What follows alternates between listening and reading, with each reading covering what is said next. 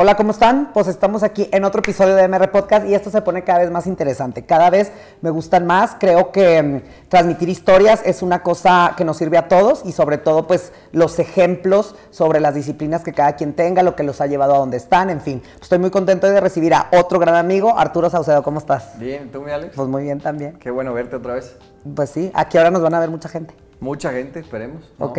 Oye, mira, me estaba preguntando desde que llegó que si lo podía brifear. Es que no se trata de brifear. Se trata de que cuántas veces no te ha pasado con tus amigos, o no te ha pasado, no sé, que dices, güey, si nos grabaran esto, sería como un, éxi- un éxito de reality show, ya sabes. Entonces va un poco de eso, ¿no? De lo que nosotros hemos Más- platicado. Más, orgánico, más natural. ¿no? Más- sí, más, más honesto, más, más como es, ¿no? Entonces, eh, eh, me decían que había pláticas muy interesantes y anécdotas de con amigos. Entonces yo dije, es que es, es padre saber, eh, yo siempre he dicho que me encantaría manejar un tráiler. Entonces digo, imagínate como que, que te platiquen cómo es, porque muchas veces tenemos una percepción de algo, Ajá. pero luego la realidad se complica y luego no es como nosotros esperamos. Claro. Y al final del día, muchos amigos míos que son actores y que son políticos y que son bomberos y que son policías, pues como que la historia de vida que los ha llevado ahí, la pasión que los mueve y cosas que, que nosotros queremos saber, pues es también interesante escucharlo, ya sabes. Claro. Y por eso es que te invité. Cuéntanos qué haces. Bien. Eh, Bueno, yo soy piloto aviador comercial. Tengo ya ejerciendo 7 años. Actualmente tengo 27 años. Casi a los 19, casi 20 empecé a volar en línea aérea. La verdad es que, pues como bien eh, se ha mantenido un estereotipo ¿no? de los pilotos de, desde ¿Qué- muchos qué es el años atrás. estereotipo?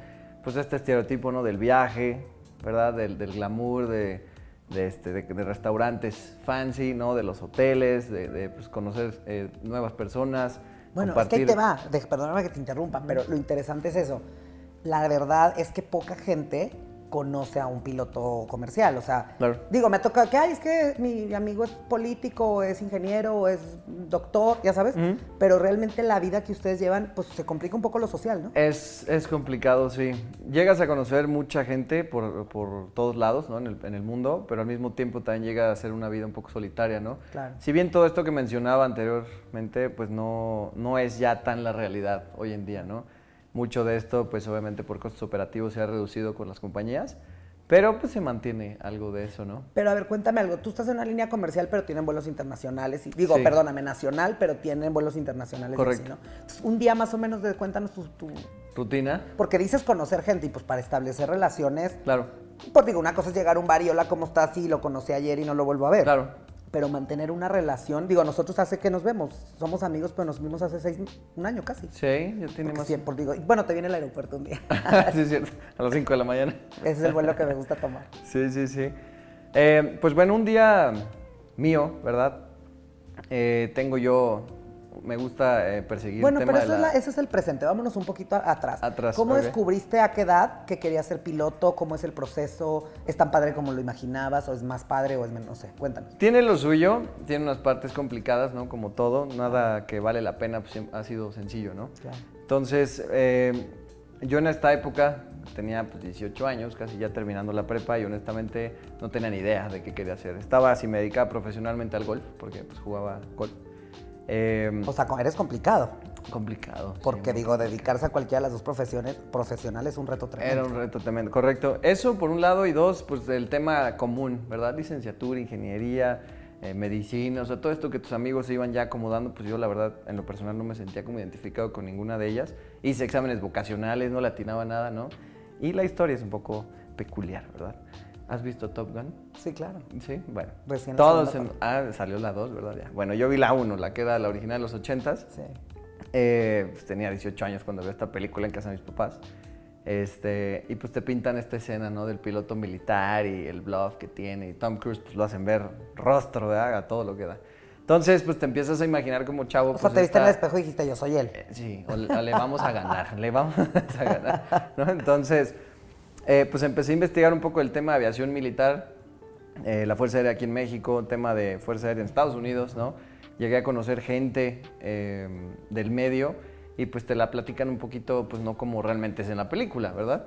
Claro. Entonces esto se fue transformando, fui investigando más a fondo el tema y casi ya a finales de, de la prepa, pues mi señor padre me pregunta como, oye, este, pues bueno, ¿te quieres dedicar a algo o de plano no tienes ni idea? no? Y la verdad dije como, sabes que yo quiero ser piloto. Eh, cuando le comenté esto, pues sí, fue raro, ¿verdad? Porque en la familia no hay ningún aviador. Ellos eh, pues, se dedican a otras cosas. Un tema completamente desconocido. al- ¿Tus eh, papás viven aquí en el DF? Ellos son de Irapuato, de Guanajuato. Bueno, es que te pregunto porque es muy importante la percepción que tienen los papás en provincia de las profesiones. También.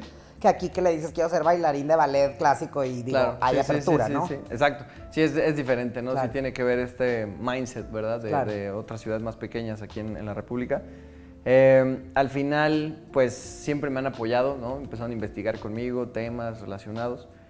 Y volamos de vacaciones, fuimos de vacaciones a Maryland, ¿no? Allá abajo de Nueva York, esta zona. Y este, con unos amigos de la familia tuve la oportunidad de volar una avioneta, ¿verdad? Mi papá me pagó una hora de vuelo ahí, no entendí nada. O sea, pues llega el instructor, te explica es así, ya está, y mira, aquí se le prende y no sé qué. No entendí nada, ¿no? Y además, como es un inglés técnico, pues menos, Claro. ¿no? Entonces, eh, pero me encantó. O sea, ese momento en donde pues jalé yo el timón de este Cessna y se sintió la diferencia de ir de pasajero a tú tener el control del avión fue como lo que me dio la vuelta, ¿no? Claro. Entonces, de ahí fue como, ¿sabes qué? Esto es lo mío. Entonces empecé a investigar más. Aviación civil fue donde al final aterricé ya todo, ¿no? Presentó mi examen médico y fue eh, ese mi examen de admisión a una escuela de aviación aquí ¿Qué en Ciudad de México. requisitos necesita alguien que quiere ser piloto? Em, son muchas habilidades las que le solicitan a los pilotos de entrada, de entrada, de entrada. O sea, cuando recién entras a la escuela de aviación, pues sí, definitivamente es el examen médico, ¿verdad? Ese es como tu paso uno. Si sales bien ahí, entras a la escuela. Entonces ya ahí es donde pues, van a empezar las evaluaciones, ¿verdad? Tanto de habilidad como eh, de conciencia situacional en los simuladores, cool. demás. Después te suben ya a los, a los aviones reales, ¿no? Con instructores. Y vas avanzando, ¿no? Conforme eso. Después llegas a la línea aérea y te das cuenta que pues, la avioneta que volabas no tiene nada que ver con estos Es aviones como todas las profesiones en la vida. ¿no? Computarizados, sí. digo. Entonces, pues te, te retas realmente, ¿no? Eh, como todo, hay buenos instructores, hay malos instructores, este, buenos pilotos, malos pilotos, ¿verdad? Al final, yo creo que, pues sí fue un reto para mí. Yo obtuve mi licencia comercial a los 19 años, no lo creía, no me creía capaz. Y luego vas subiendo, no me cuentas, ¿no? Como que eres que primero y luego... Primero oficial y luego subes a capitán, ¿verdad? Este, y ya dentro de, pues depende de las compañías, ¿no? Hay, hay distintos rangos dentro de eso, pero en general, así a grosso modo, es primero oficial y capitán. Ok. ¿Y tú eres? Entonces, yo soy primer oficial. Primer oficial. Entonces va el capitán y el primer oficial. Correcto. Siempre. No, Sí, un primer oficial no vuela solo. No, anteriormente se acostumbraba que el oficial como que iba ahí nada más de costarle papas, le llamaban, Claro. ¿verdad? Pero obviamente a través de temas de seguridad, pues han, o descubrieron ya de muchos años atrás, que pues realmente los dos tienen que saber qué onda, ¿no? ¿Qué están Claro. haciendo? Y así por si este se nos infarta, pues que el otro sepa Bueno, qué y hacer, ahora ¿no? cuéntame algo, digo, que son eh, curiosidades que me surgen a mí, ya después que luego la gente ahí pregunte alguna cosa. Me contaron una historia, corrígeme si es ver- mentira, de este avión francés, creo, Ajá. que era pues, muy nuevo, Ajá. una tecnología brutal, y que el piloto, te la voy a decir como me la contaron, sí, sí. como que le picas para que suba y entonces el piloto como que no tenía el conocimiento de manejar la máquina. Porque dicen que esas cosas despegan y aterrizan solas, ¿es cierto? Sí. Digo, le tienes que dar ahí. Pero si se infartan los dos, ¿hay manera de aterrizar o no? Eh, Sé sí, hay una manera de, pero pues la única sería que la sobrecargo entrara a la cabina y se supiera comunicar con alguien de torre en ¿Y control. ese y entonces, conocimiento lo tienen o no? La mayoría. No, la neta no. O sea, para eso van dos. Sí. Oye, y luego esa cosa que dicen que me río mucho, cuando se retrasan y luego que dice el, capi- el capitán o el piloto. ¿Cómo es correcto decir? El piloto y ya en rangos, capitán y primer oficial. Pero al final si los es que dos- sabes, ¿no o no? ¿En volar? No, no, digo si es que sabes, porque un día, por ejemplo, me invitaron a mí una cena con militares. Ok. Entonces, pues, está el general y está el no sé qué. Ah, bueno, tal, ¿no? sí. Entonces yo no sabía y le dije, pues lo vi muy fregón y yo le dije general, ¿sí me entiendes? sí, sí, sí. Entonces voltearon todos, se quedaron viendo así porque yo no sé, digo, que está, está Haz de cuenta que es como. es- ¿A qué se dedica? Pues es aviador, es piloto. Y ¿verdad? tú te reconoces Rango. igual por las insignias o algo. O sea, yo si, su- si fuera más culto sabría que tú eres un Primer oficial. Los primeros oficiales tenemos tres, tres eh, eh, rayitas así, rayitas, ¿no? sí. O en, el- en las charreteras en el hombro también tenemos estas tres insignias. Tres rayitas, ¿verdad? Claro. Y cuatro son de un capitán. Claro. Cuatro y una estrellita es un capitán que ya cruzó el, charco, ¿verdad? El Atlántico. Ah, tienen también esas cosas. Ajá, sí, Es depende de las eso compañías. está padre, porque es como cultura general, ¿no? Está, Sí. está padre como Sí, saber. sí, sí. Porque también parte de, lo que me gusta de tu profesión, que yo siempre se los platico aquí, me encanta que estés aquí sentado y que nos vamos a cenar y que somos muy amigos. Sí. Pero lo que yo quise transmitir y es la esencia de este podcast es esto. O sea, la Claro. fascinación de cosas que te enteras que igual te ve alguien en la calle Claro. y van a pensar que eres modelo o que eres, este, o que estás estudiando, que no sirves para nada. ¿Sí me entiendes? O sea, la sí, verdad. sí, sí. Cuando yo te conocí, que dije, bueno, para empezar tiene 14 años, ¿no? Y Bueno, es luego el tal y tal. Exacto, el Cerave es muy bueno, les vamos a cobrar la publicidad. y después que me platican, ah, es piloto, y entonces dices, ah, te quedas en una idea. Y luego Sí. cuando te viene el aeropuerto, y cuando yo tuve noción de lo que es para un ser humano llegar a las 5, para empezar la vida es diferente, Sí, muy. ¿no? Muy. Digo, sí hay unos que yo sé que se la echan en vivo. Ha habido casos. sí. Hay, hay casos, pero me refiero que está, está complicado. Sí, es Aparte, complicado. Lo que me gusta, porque también ya que no, ya no puedo decir mucho de la, de la de una campaña, es los chavos que, que cuando están perdidos y, y llega un momento como de iluminación Sí. y realmente fue una pasión, porque también imagínate muchas veces los papás, llegas tú y ves una película, Sí. llegas del cine y le dices, papá, quiero ser él. O sea, dices, brother, Sí, sí, aguanta. dónde está la línea de la realidad y, y que el niño en verdad no sabe qué hacer de su vida, ¿no? Claro. Y pues hoy por hoy que digo, te va muy bien y eres- te gusta mucho lo que haces, entiendo, ¿no? Claro. ¿No? Sí, sí, sí, o sea, realmente, pues es, como decíamos hace rato, es algo extraño, no, no es algo común dentro de las profesiones de las personas que se encuentre, de que se encuentren pilotos, ¿verdad? Entonces, eh, sí es una vida completamente diferente y muy, muy, muy acelerada. En el sentido de que, por ejemplo, tú, no o sea, lo voy a decir así, ¿verdad? Una persona que a lo mejor no vuela, no sé, su perspectiva es esto, un, un edificio, muros, eh, Sí, a lo como la mejor gente que en se un sube a una terraza y carro. dice, wow. Ándale, ¿no? No, wow, no sé qué, vas en el carro, la perspectiva del movimiento, te subes una moto y se siente diferente, ¿verdad? Y cuando viajan en avión, se emocionan y toman fotos, ¿no? En la ventana. Entonces, es esta perspectiva diferente la que les emociona, ¿verdad? Entonces, cuando uno ya lleva un rato allá arriba, y si eres pensante, ¿verdad? Porque puede haber pilotos que lo vean, ya, ya, quién sabe, ¿no? Pero si te Sí, un a poquito. esa maravilla, claro. Sí, y, y sigues asombrado por esto, sí logras percibir esta, como decíamos, esta perspectiva del mundo y se te hace muy chiquito, ¿no? Sabes para dónde está cada destino, sabes, este, o sea, ubicas cuando ves en las estrellas en la noche y ves la Vía Láctea, ¿no? Ves, ves estrellas padre. ves asteroides que cruzan la, la atmósfera y cómo se prenden y se destruyen completamente al entrar a la atmósfera. Sabes tantas cosas que cuando volteas a ver hacia abajo y ves las ciudades, la Ciudad de México y se ve así chiquita, Claro. dices, No soy nada. Sí, yo preocupado por la tarjeta de crédito y seguro allá están, ¿no? Peleándose no, por es que me da risa cuando ¿no? aterrizas. Y vaya que la Ciudad de México, cuando te anuncian que vas a aterrizar, duras media hora y no aterrizas. Ah, sí, Y caos. digo, en cualquier lugar de la República que, que se enojen, en cualquier provincia, Sí. pues está de este tamaño y te dicen, ya vamos a aterrizar y ya vamos a aterrizar. Exacto, sí. Y yo, me, yo veía, no sé, he volado por muchas circunstancias, por placer, por... Claro. por eh, una vez me, me acuerdo mucho que, que iba yo a un funeral, iba y regresaba. Para empezar, en Mm, el mismo día, hasta Ciudad Juárez. O sea, que te estás hablando de casi día y medio sí, de viaje si te vas en coche. Y llegas en una hora y luego aparte ves el río y ves el Paso, Texas, no sé si te ha pasado, Sí. y ves Juárez Sí. y ves todo tan chiquito, y- pero luego te digo, la gente que, que hace estas cosas, luego analizas todo el conflicto Sí. y que visto de arriba es así. ¿Sí, Sí, me o entiendes? sea, son problemas que, padre. que dices, ajá, exacto, como decíamos, si, si lo procesas y lo piensas, sí como que te saca de, de tu zona, ¿no? Te Y- cambia la Sí, perspectiva, claro. entonces como que de lo único de lo que sirve es pues que te lleves la vida un poquito más relax, ¿no? Claro, claro. Yo creo. Oye, y luego la vida, digo, porque ¿sabes qué me gusta de esto de los que están? De cambiar la perspectiva, de pensar en otras cosas, de escuchar otras historias, pero también de transmitir a chavos que Ajá. están en los 18 años y que todavía no ven Tom Gun y que, ya sabes, Sí, sí. este, la vida, no, no personal en, en lo tuyo, pero por ejemplo, un día normal tuyo te levantas a las 4 de la mañana. Varía mucho, o sea, hay veces que puedes entrar a las 12 de la noche y volar toda la noche, otras veces a las 4 de la mañana, otras veces a las 10, 12 del día, 4 de la tarde, o sea, es muy variable. Pero te vas.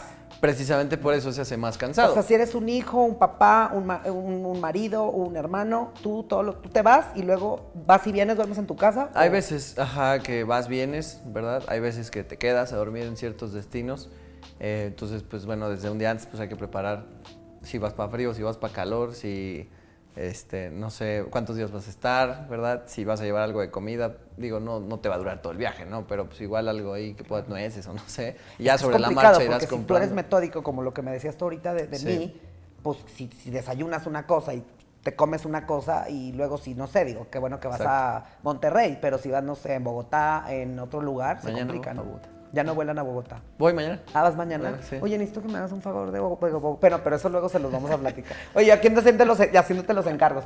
Oye, pero sí es cierto, eso está también padre. Pero tienes tiempo de conocer Bogotá. Sí, hay salir? que si te da tiempo ahí, tienes suficiente tiempo para, pues, a- si llevas buena tripulación y te pones de acuerdo, oigan, vamos, entonces ya va toda la ¿Y- bola. y ¿Es entre ustedes o, tú- o Sí. hay unos que se fresean y se Hay van unos por que se ofrecen y no, yo no, ya, está bien. Digo, Muy que respetable, también- ¿no? que también, sea, andar ahí como- Puede haber gente que también esté muy cansada, ¿no? Entonces diga, Claro. no, yo quiero descansar, ah, pues Pero, ya, a ver, aterrizas en un lugar y pernoctas ahí, que es como ustedes le Ajá, dicen, exacto. y luego sales al otro día, o hay días regresas. Sí, ah, puedes estar varios días, ¿no? Y ves, puedes estar ahí, no sé, tres, cuatro noches o que... depende. ¿Por qué? Porque tú, todo vuelo es hasta el jueves, ¿haz de cuenta? Eh, pues los departamentos de las aerolíneas son los que como que hacen estos schedules, ¿verdad? Estos horarios, eh, dependiendo de las, las jornadas que se tienen estipuladas, de los horarios de los vuelos, ellos como que van secuenciando todo esto, porque pues también tienen que sacar, eh, sacar costos de los costos de, ho- de hotel, ¿verdad? Y todo esto, y entonces... luego, ¿qué, qué logística tan tremenda. Sí, eso es lo que Porque tú ya llegas al hotel y soy ya Arturo y ya, ya no, es, no es como Exacto. que tú tengas que ir viáticos y toda esta Sí, cosa. no, no, esto ya... Como de política. veces- Ándale.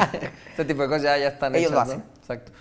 Yo entiendo todo el tema del aeropuerto, pero a mí me da mucho gusto que vaya una familia completa Claro. a tener unas vacaciones, Claro. ¿me entiendes? Sí, y que la- no ya- sea una cuestión de, de lujo, sino que se pueda hacer. O que si te quieres ir en primera de Aeroméxico es tu tema, pero que también haya una opción para que 17 sobrinos Exacto. con sus tres tíos y su abuelita que nunca se ha subido. He visto este, gente indígena, Claro. este, discapacitado, o sea, es, es, es No, y- y inclusión. tan, sen- tan sencillo como no te lo gastes en esto y gástatelo en tus Claro, vacaciones, ¿no? En una mejor comida ¿no? o algo así. Y es bueno tener opciones, como en los países Sí. de primer mundo, Sí. ¿no? Que, que luego el tema es snob de que, la verdad, ni sé de lo que estoy hablando, pero nunca yo, al menos, perdón los que sí, yo nunca he tenido un problema en el aeropuerto, ya. ¿sabes? O sea, de retraso. También ese es el tema, ¿no? Que sepa viajar la gente. Ese es un tema que, o sea, los que ya conocen el sistema, es muy raro que se quejen de algo. ¿Viste la hora a la que yo me voy? Todo el mundo me critica esos vuelos. Digo, yo no me voy a ir a las seis y media de la tarde en Aeroméxico para tener Sí, que sí, salir sí. de aquí a la una y media, atorarme allá, tener que ir a comer. La gente se complica la vida. Sí, sí, Ahora que quieras que esto sea eh, Islandia o que sea, ya sabes, pero la gente es de primer mundo, pues la gente Claro. se levanta. Digo, también si se quieren ir borrachos del, del pedo a las, a la- Adiós, al aeropuerto, pues está cañón, ¿no? Sí, sí, sí. Digo, es un poco acomodarse a las cosas, ¿no? sí, exacto. Sí, pues son es un modelo de negocio que, te digo, me hizo, me hizo inteligente que lo hayan hecho, padre, por lo que comentas sí. también, pero pues sí, igual y mucho, en muchas ocasiones puede que a lo mejor el servicio no sea el que esperes. Claro. De que te van a llevar seguro y no te va a pasar nada, eso sí. Oye, pero aparte somos mexicanos. Pero- Una vez su- subimos a un a una Viva Aerobús. Ajá. Un saludito a Greta. y, y dijeron, vamos a vender. Nosotros pues queríamos echarnos unos drinks, ¿no? Ajá. Era un torre en México y nos surgía.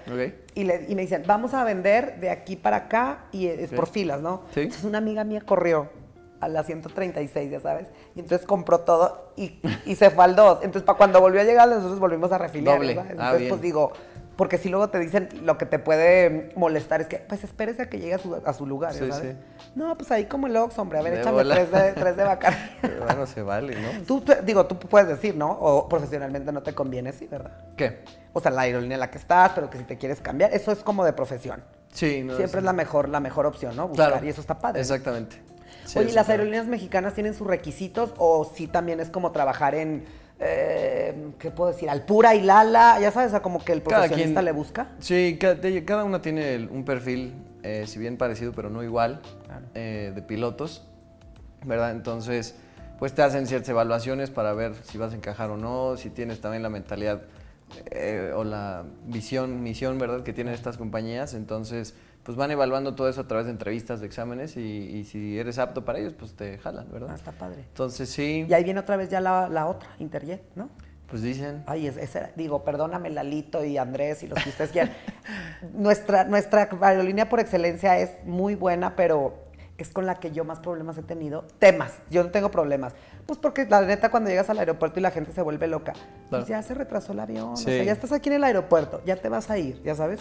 Un día a mí se me fue, otro día sí me sobrevendieron el vuelo, pero digo, como, no es una queja, o sea, me ha pasado una vez en 30 años. Oye, ¿sabes qué? Yo creo que en temas de aerolíneas, podría decir que, digo, pues ya llevo a lo mejor unos años en el medio, podría decir que las aerolíneas son las que menos culpa tienen para las demoras. O sea, ellos, pues a ellos no les conviene, ¿me entiendes? O sea, ellos lo que quieren es que la gente llegue y sacar otro vuelo y de bola. O sea, ellos son los que se preocupan.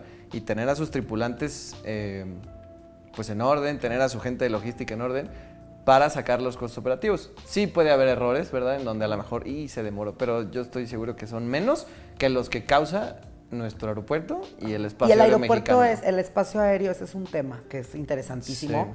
Porque mira, digo, no en este, no en este momento, pero en sexenios pasados de, hace muchos años, creo que había uno que movieron el, espacio aéreo para que no pasara el avión por encima de las lomas. Digo, una cosa así, ya sabes.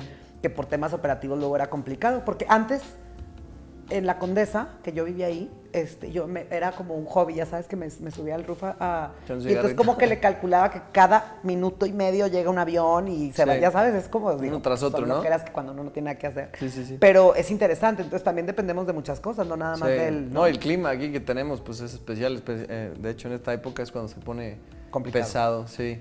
Entonces la orografía que tenemos también es, es importante, ¿verdad?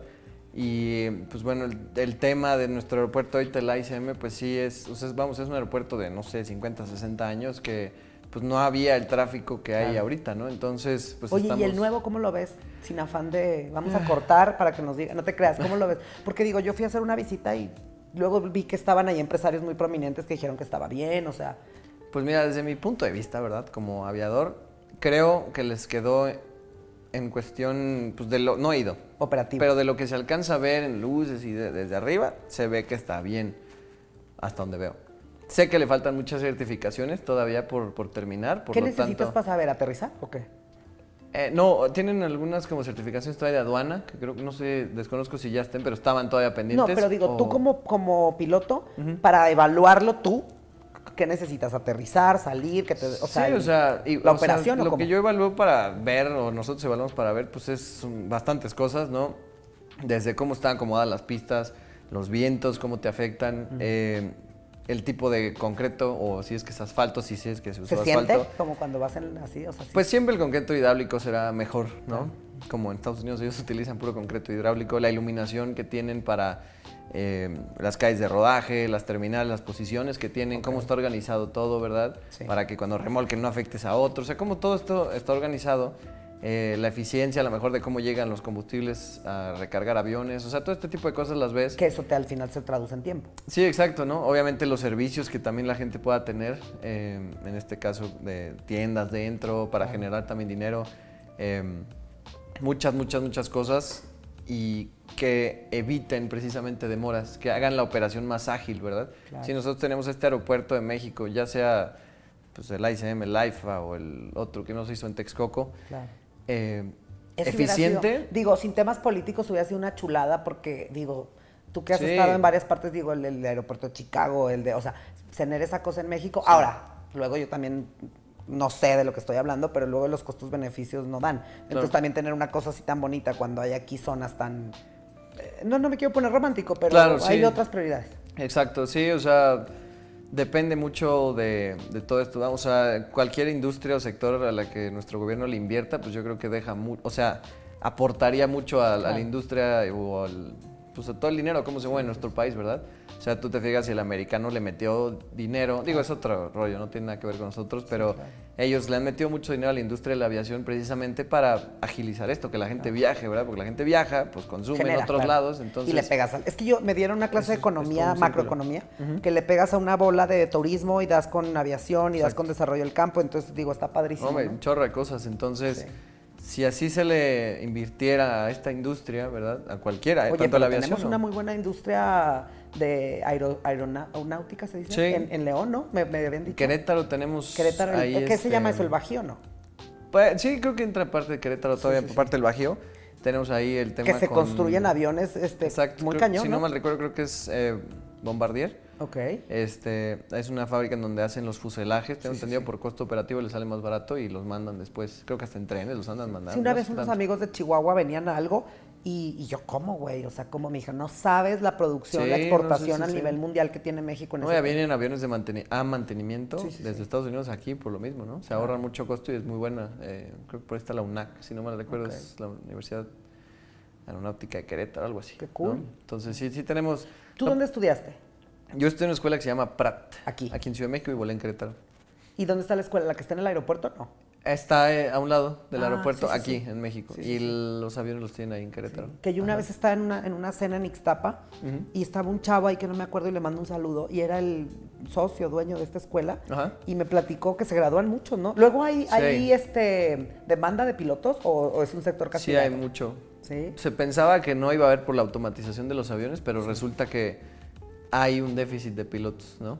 Inclusive en Estados Unidos se está viendo este problema, han cancelado hasta vuelos, está ahorita en las noticias esto y se cree que puedan abrir las puertas al extranjero, eso sería pues, una oportunidad para O sea, mucha tú gente. graduado como el derecho internacional o como los abogados que luego tienes que ir a Barcelona y a Venezuela a empaparte un Exacto. poquito de sus, de sus cosas, tú como piloto puedes llegar a Se Japón tiene- y pedir trabajo. Exacto, o sea, como se tiene estandarizado un poquito Ah. el tema, eh, se logra que pues, a lo mejor no hayan tantas diferencias. Sí llegan a ver, Claro. por lo tanto te hacen ciertos exámenes, pero vamos, no es como a lo mejor estudiar otra profesión, Sí, ¿verdad? claro, O sea, ya nada más son este tipo Sí, de es diferencias. como las señales de tránsito. Exacto. Entonces, este, pues bueno, te hacen evaluaciones o así. En algunos países te exigen cosas como ser nacido en ese país, por lo tanto no podrías. Pero hay otros donde sí se puede. Ah, pues, en, en el Medio Oriente, en Asia, este, en algunos lugares en Sudamérica todavía te aceptan. Qué cool. Este, pero por ejemplo Estados Unidos ahí sí no. O en Europa también tengo entendido que algunos lugares son nacido aquí. Qué y cool. licencia y todo de aquí. Oye, ¿y te has metido algunos sustos así en un avión o no? Un par. Porque tengo una amiga que, digo, yo te lo juro por Dios. Se acabaron los sándwiches, fíjate. Una. ah, Ah, sí, bueno, eso, eso- eso es un gran problema. Me da risa porque una amiga mía no se ha vuelto a subir un avión desde una vez que venía de Miami Ajá. y que dice que ter- que terrible la Turbulencia y turbulencia y, cómo tuvieron que, que el avión se venía así. O sea, alguna situación así que nos O sea, se platicar? tiraron. ah, No, que el avión venía bajaron. así según ella. Digo, cuando estás en Sí, este sí, sí, sí, estado sí. mental, tú ves todo. Pues mal, igual ¿no? y descendieron de emergencia, Dijo ¿verdad? que tenían que descender de de emergencia y que di- dice que ella sentía el avión, o sea, ella así, el Sí, avión. de así. Sí, igual y fue una despresurización, ¿no? Eh, este tipo de maniobras son un poquito agresivas porque Pero, pues, pero controladas. son controladas, sí. Sí, siempre todo debe estar así. Este, sí, no, igual, si hubiera ido en picada descontrolado, yo creo que no lo hubiera contado, pero este, son, son maniobras controladas para precisamente evitar otro Y problema. le avisas a la gente, aquí va una buena. Ah, igual y avisas por el, por el PA, por el micrófono, eh, pero sobre todo a tus sobrecargos, ¿verdad? Porque igual la gente pues escucha y... ¿Qué dijo? ¿Qué? De por sí nadie escucha, ¿no? Sí, aparte ni se entiende, parece que andas en Walmart. Sí, ¿no? pegado así. Ingeniero. Yo creo que aquí hay una combinación buena en este momento en la aviación porque tienes gente muy experimentada, antiguos, que saben eh, pues, muchas cosas Claro. y aparte nos tienes a nosotros que estamos muy familiarizados con computadoras. Claro. Entonces le agarras de volada la computadora al avión, o sea, entiendes lo que está haciendo, ¿no? y hay veces que nos ha tocado con gente que, digo, no mal, pero su mente es más lenta para entender lo que está pasando, Claro. ¿no? Y a veces hasta se confunden. Entonces esta combinación de lo joven con lo antiguo o Con la viejo, experiencia, claro. con la experiencia, pues es un buen match, ¿verdad? Porque hace un vuelo todavía más seguro. Claro. Ah, pues mira, qué bueno que nos dices. Oye, pues muchísimas Sí. gracias por, por venirnos a platicar. No, a ti. Esta es un poco la esencia del podcast porque me decía mucho que lo brifiara. Le digo, no, quiero que, como cuando nos vamos a cenar, quiero que Claro. platiques un poco porque vuelve un poco más interesante, Sí, ya sabes. sí, sí, sí. Más allá de que cómo estás y, y, con quién andas y si ya, o sea, cosas Claro. le digo, no, es- yo así veo a mis amigos, como Claro. las cosas que a mí me parecen extraordinarias, Claro. que tú te ves con- conmigo en una cena y, ay, mira, te presento a Arturo y no, transmitir un poquito esto Claro. lo que yo, para lo que te invité y pues te agradezco mucho que hayas No, gracias por la invitación. No, hombre, pues, muchísimas gracias y luego hay que hacer otra de, este, volando bajo, Volando. relaciones interpersonales. pues muchísimas gracias. Gracias, Ale. Muchísimas gracias y espero que les haya entretenido, que les haya gustado y pues ahí si nos quieren hacer alguna pregunta de eh, cómo volar un avión, pues ahí lo se las pasamos a Arturo. Muchas gracias, nos vemos en la próxima.